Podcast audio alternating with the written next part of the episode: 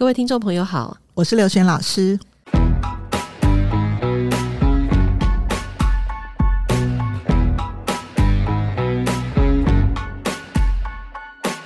老师，我们刚在那个聊天的时候，我听到你讲一个有趣的故事，所以我决定我们今天要再请你在 Podcast 分享一个。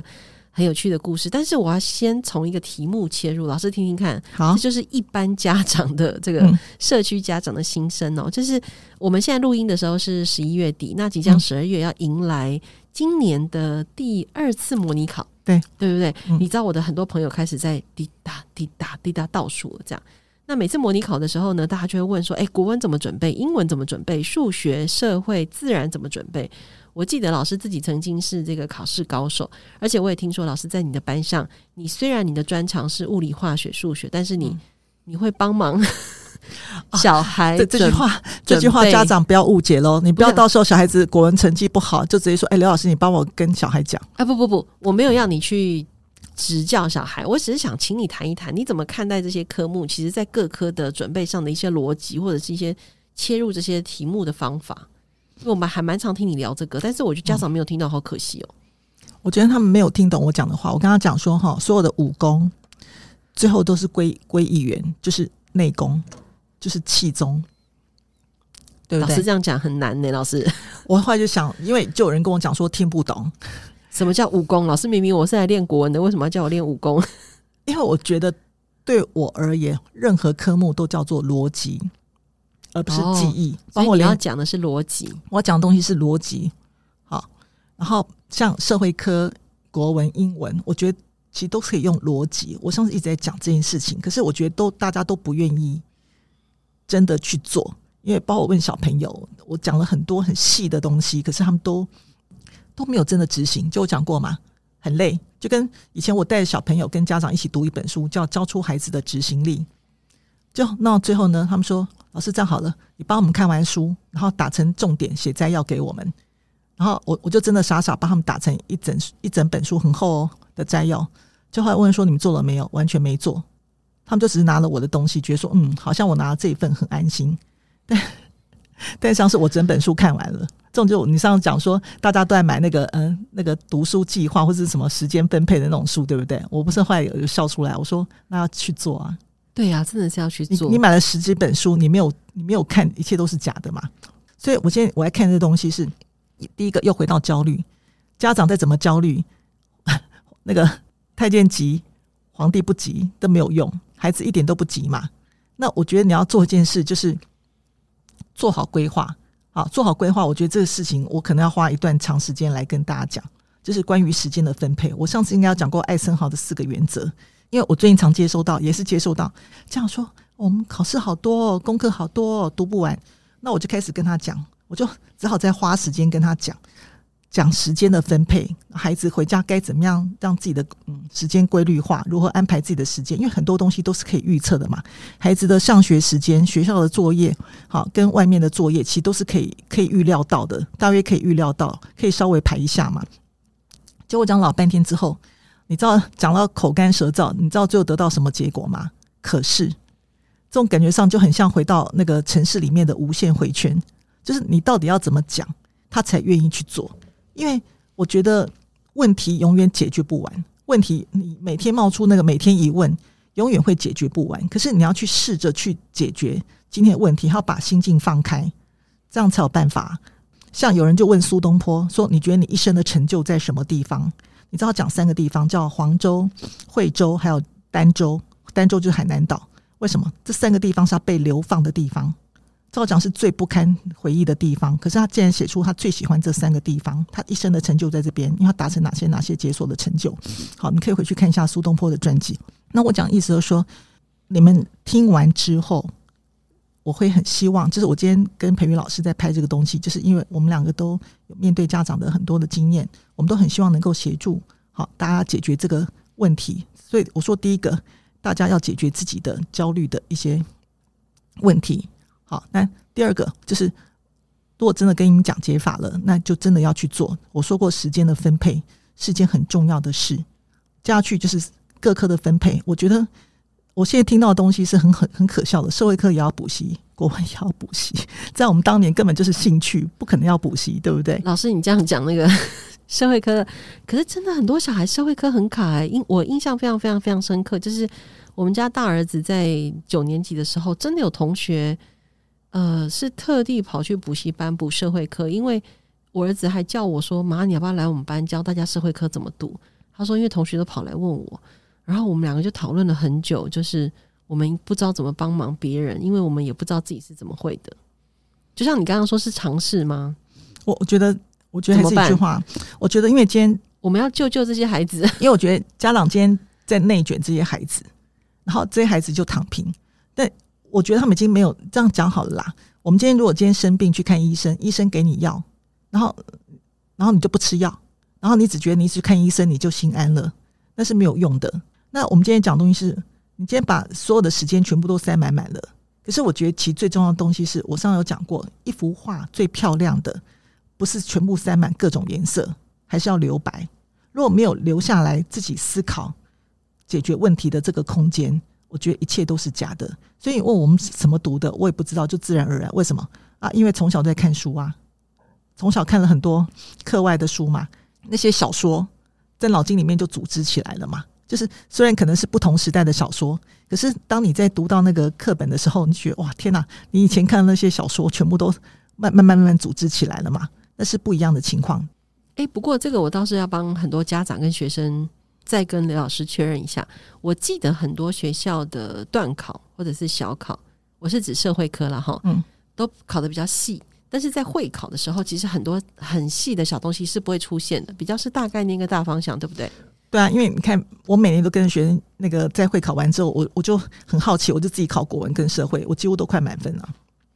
为什么？因为我觉得他考试叫常识，他根本没有在考。你看我，我从来没有读过他们的课本啊。可是我觉得他们有足够的线索，让我们去推理逻辑嘛。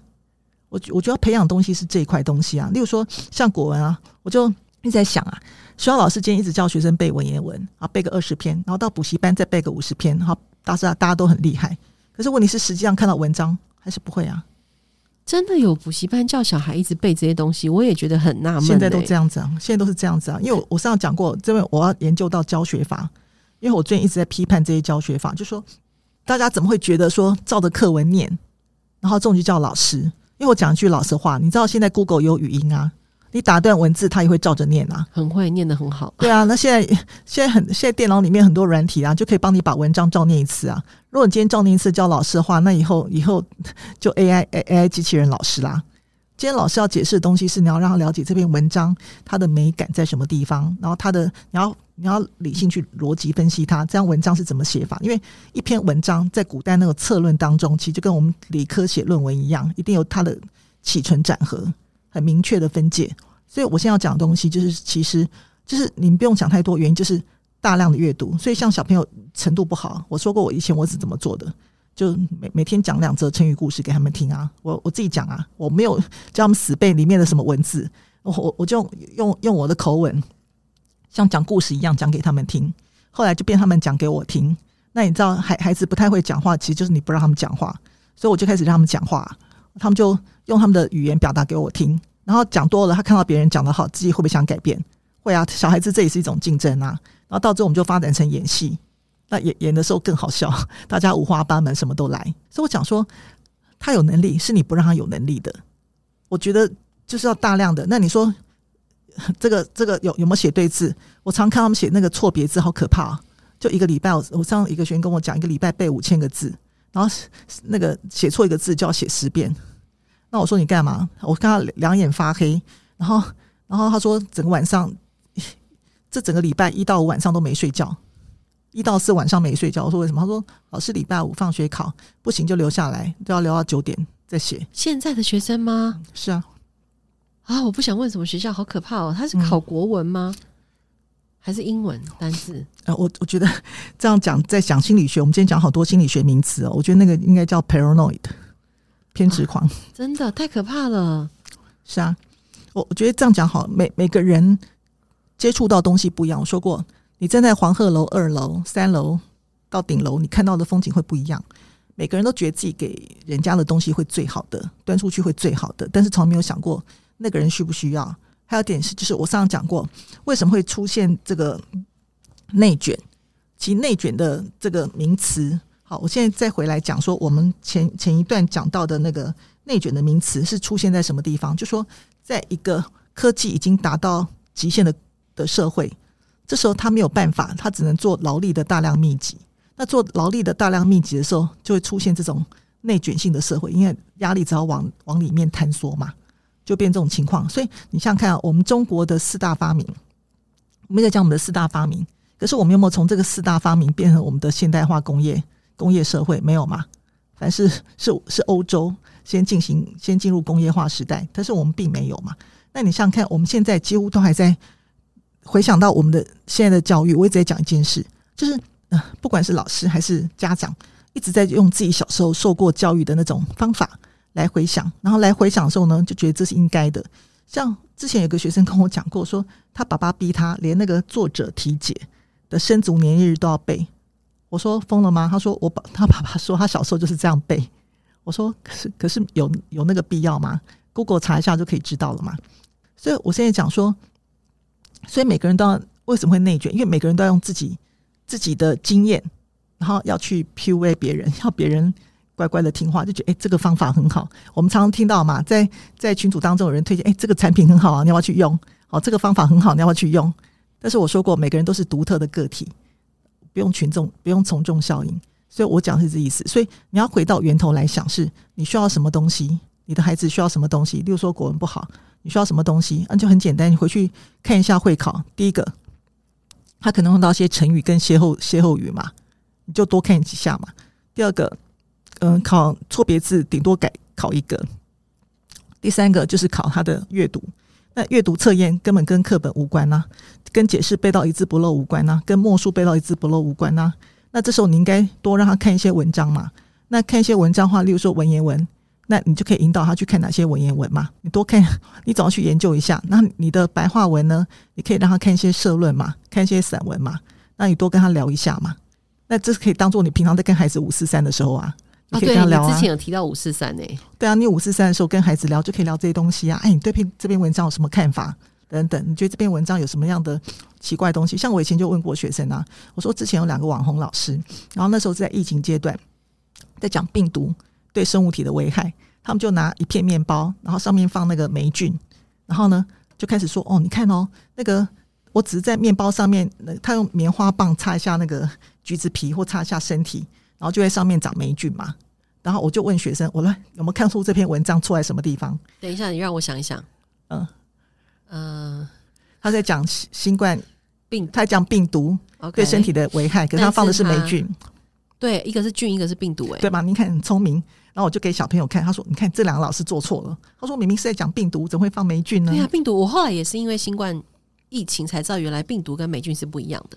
哦，真的、啊？对对对对，我后来知道菌跟这两个差别很大哦。哎，但我现在讲不出差别，但我知道有差别。所以老师，你刚刚讲是光是这件事情，其实呃，看这些影片或是读这些看似是课外的东西，其实可以帮忙我们的孩子非常多能力，在面对会考的时候。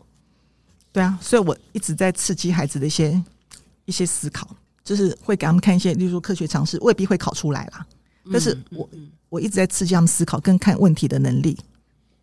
我觉得这件事情非常重要，因为现在的会考的设计题目，我们也来那个 小小贡献一下我们自己的看法好了。老师，我之前也听老师说过，就是老师有觉得现在的考试的题目设计方向，对于很多小孩来说，不管是所谓成绩好的小孩，或是不是那么喜欢念书的小孩，其实都都产生蛮多影响的耶。老师之前有分享过一个那个跑去变成变成那个。顶级美发美容师的故事，你要不要讲一下啊？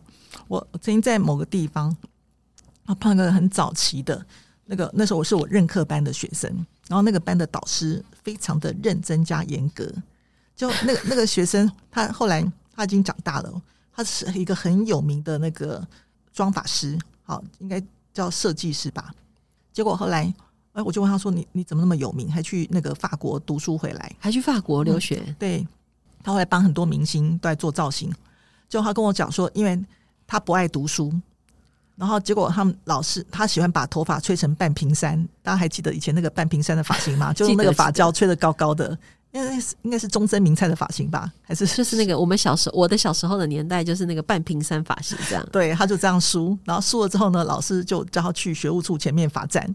然后他说，他那时候就一边罚站一边想，他一定会一定要用这个来维生，然后成名，然后老师知道 知道这件事情不是不是错误的事情。哎、欸，我觉得超酷的，因为可能大家对刘老师的印象就是说，呃，老师的很多教学的对象都是所谓成绩好的小孩。但是我其实也很好奇，老师对于这种在学术内容的学习上，其实很不容易找到成就感，或者是他本质上对于一直写考卷，或者是呃在学这些东西，他真的很没有兴趣。他可能就像你刚刚讲，他喜欢做操作性的事情，他喜欢做的是有身体实际体验的事情。这样，那老师怎么看待？我觉得也可以提供给家长另外一个角度思，因为因为我觉得你要去观察哈，像我自己当老师的时候，今天不管教什么样的学生，因为我也教过放牛班，我我讲的东西说你要去观察他到底他的学习模式是哪一种，就是我觉得你可能没有去看一些教育论，例如说像视觉型视觉型的孩子，他喜欢各种颜色，所以他做笔记需要各种颜色来帮助他的想法；还有一种是听觉型的，他喜欢用听的，就像各位家长现在听我们的 Pockets 好，那还有触觉型的，他喜欢去摸。就是我们的五感都可以让他们去学。那现在的孩子有些状况是，有些孩子他需要怎么办？他身体需要摆动，他才有办法专心。你不要以为那个叫不专心，因为对他而言，他身体的摆动才有办法让他平衡。就是很多老师都完全不知道，就觉得这孩子已经喜欢乱动乱动，但实际上他是一定要靠这个东西来维持他的平衡，感感觉性统合嘛。好，所以我讲意思说，你要去观察你的孩子属于哪一种学习方式。如果今天找错学习方式，那那当然就是怎么样，就是那个。他的效果就不会那么的好，好，这第一个。第二个就是我觉得，如果孩子真的不能，好，这样讲好。我有个朋友，他呢，他跟我说，他他跟我分享，当初他在国中的时候是放牛班，就他很喜欢做实验，就他做出一件科展，他们学校没有人参展，就要做出科展来，他很喜欢研究。因为后来我跟他谈很多，虽然他不是理，他不是理工科，可是他真的对于科展很多创意想法真的很强，你知道吗？他到现在那么多岁了，我都还在跟他聊，结果。他说他们学校的主任不准他参加，说因为他是放牛班。他说可是可是他们班第一名的电脑是他教出来的。他说因为他他看东西他会跳他的字，他大家有没有看过那个？我忘记有本一部电影，一部电影叫《星星的孩子》，是不是？嗯，对对对对对对，就是这种孩子，你们可能都没有发觉到，他们那个字会在眼前跳来跳去，所以他也是那种型的。但是他很会喜欢动手做，他只要摸东西、动手做，他就会很强。所以你看他现在，他又是电脑工程师，然后又是那个咖啡评审，是当评审的，然后又又会教异国的厨那个异异国美食，所以他有各种各种斜杠的能力。所以我讲的意思是，这种孩子是当初你们所谓的放牛班，但是我并他并没有比他们班的第一名差。我讲就是这意思，就是你要去找出他的一些东西。有有时候，当孩子不想做一件事情的时候，有时候你要稍微，就是不是一直逼迫他。我我们都知道一件事嘛，你用北风让他去脱衣服，跟用太阳让他脱衣服，哪个比较容易？当然是用太阳啦。只是说我讲过，这个中间的分寸真的需要一些专业的拿捏。那你问我说啊，怎么拿捏？我们说真的，我也不知道，因为有时候我们在做实验的时候，哈。那个看那个教科书上面跟你讲几分钟，我也不见得按照上面做。你真的，我们同学按照上面做，反而做不出来。反而我这样子凭直觉还做得出来。所以我说，就是要稍微细心一点，看一些事情，看他的眼神，然后要察言观色。不是孩子今天已经在学校里面被骂了一天了，情绪很不好，回来之后你要继续骂他。我觉得那个冲突一定起来，一定是啊，一定是。不过老师刚刚讲那个，我觉得是非常重要的点，就是呃，我们都以为做实验是可控制的、可预期的。然后你都哎，对，老师刚给我摇手，我说不是哦。可是连做实验，我们以为是科学的东西，都有这么多的变数，更何况其实家长们跟一般的老师们在面对的是孩子，是一个人，他是一个更难以预测，然后更多变数的一个对象。那我们更理当要花更多的心思跟眼光去观察、去理解，然后去陪伴。我刚突然有这个联想，哎，是啊，你看现在很多孩子啊，一跟爸爸妈吵架就直接。跳下跳下去了，哎，做一些不理智的行为啊！可对我听，我其实最近还蛮常看到类似的新闻。其实教育部在去年也有做了很多的统计。那我相信教育部应该开始要一些作为，因为毕竟这些年轻的孩子生命就这样没了。而且你可以看到哦，像像台大，每次只要期中考、期末考，就一堆人想不开。那这样，所以我讲的意思是说，哎，这些都是厉害的孩子啊，在大家眼中厉害的孩子，为什么会有这种情况发生？对，其实，哎，大家如果记忆犹新，我们现在录音的时候是一百一十一年嘛，好，二零二二年。我记得在去年的时候，台大就接连发生类似的事情，那当时就有非常多的检讨。当然后来是很多新闻就不再报道，因为怕会产生模仿效应。可是其实我们私底下认识很多心理咨商的朋友，或者是相关的辅导老师，都知道，其实，在那一阵子，很多的大学确实出了一些事情。嗯，我我这样讲好，又回到我我在上一集当中讲到的叫从众行为。好，我呃很有名的一个实验，不过后来有人证明出来，那个实验一样没有做。只是一个心理学家想出来的，是别的实验，但是大家这样造这样讲好了，在一个笼子里面呢，关了五只猴子，然后吊着香蕉。那起先大家都跑去吃，后来后来去拿的时候呢，就有人从上面泼水，然后就让他们受到刺激，然后泼了几次之后呢，那五只猴子都不敢去拿香蕉了。那后来他们就把其中一只旧的猴子跟新的猴子交换，就从外面移进来一只新的猴子，把一只旧的猴子移走。就那只新的猴子呢，看到香蕉要想去拿，就其他四只就把它拖住了。对对对，对，就打它拖住了。为什么？因为他们很害怕水再淋下来。这种就是一种制约，我觉得是传统留下来一种制约跟恐惧。就常讲一句话，就是家长今天东怕西怕啊！我今天不按照老师做的功课没有写完，老师会骂我，成绩会烂。好，那我今天没有读到十二点，好，然后我我的成绩就会烂。好，会怎么样？那我觉得 每每天这种不断的恐惧，好，用旧有的恐惧，可能是自己以前的经验，也可能是大家大家整个社会那个叫制约，整个社会制约的那种束缚，所以搞到自己很累。然后就我上次讲过了，每个人三方都很累。其实这不是双，这不是三赢，这是三输。我觉得这很重要，原因是大家有没有发现一件事？现在老师很多老师脾气也很坏，对不对？哦，对呀，真的呢，对啊。其实我每次听到很多校内的，就是所谓体制内的老师情绪出了问题的时候，其实我也都会想说，啊，我以前都直接责怪他们了。不过我现在会觉得说，啊，他们应该也是在整个体制中不知道怎么帮忙自己的人。我我最近听到消息啊，就是某一所学校真正的成绩已经下滑了。好，当然对外不是这样讲，那真正成绩下滑了，可是他们解决的方法就是什么？你知道吗？考更多的考卷啊。然后我就问孩子说：“那有没有检讨？说都没有检讨，就先写，拼命写，对，考更多，好可怕哦！我这种情况就是想说，这个劳力密集的社会，他没有想去怎么用科学的方法来让自己产量更增加，他只想在一亩地里面栽更多的稻子。可是我们都知道，稻子不能太密集的种，否则会怎么办？坏掉，那个地力也会也会用尽啊！是的啊，真的讲到这里，我自己都哑口无言了。所以你看，我们今天。在在讲的事情，其实绕着这些东西来讲，所以我觉得，呃，我会希望我今天讲完之后，大家开始静下来思考。我相信大家都很聪明，那不是说讲完之后就觉得好像那个又又来跟我祈求，然后最后讲最后讲老半天解法，跟我说可是可是，那那我要讲可是的话，原因是我没有办法帮你去做那些事啊。真的面对的还是您跟您孩子决定要怎么去做嘛。学校功课多，那。你要不要去适时的反应？你跟我讲说反应不来，我不相信。我说真的，你只要一件事，你当你不在乎的时候，对，像我以前当导师的时候，你知道我当导师阶段，我做什么事你知道吗？那时候我放一个白很很长的黑板白板，就除了黑板之外，放一个很长的白板，专门让老师写功课。你知道放学的时候，我整个白板写满了。然后呢，我只做一件事，我专门在下那个上面打叉，就是打叉部分就说，嗯、呃，不是立即。然后我只留五项，为什么？那、啊、就回到家就已经很晚了，吃饱饭洗个澡，然后你还要你还要去做你要做哪些事？我觉得一天五样差不多，就专程的做五样，因为我有排计划，我大概知道说这个可以按照计划完成。等一下，你这样没有得罪那些老师吗？哎，还好，都是我的朋友。哎、欸，可是我觉得你帮你帮你的学生挡住了很多，因为我的两个小孩在国中的时候，因为念的是不同的国中，我们当然就不要讲什么学校。可是那个真的功课的量哦，影响到小孩的心情相差很大哎、欸。因为我要讲句老实话哈，因为我我没有讲错，因为大家只站自己角度看的时候，我们在摸大象、摸大腿、摸鼻子，都觉得大象就是这种长相。所以每科都有自己的本位主义。那每科都自己本位主义，就看不到其他科的可怕。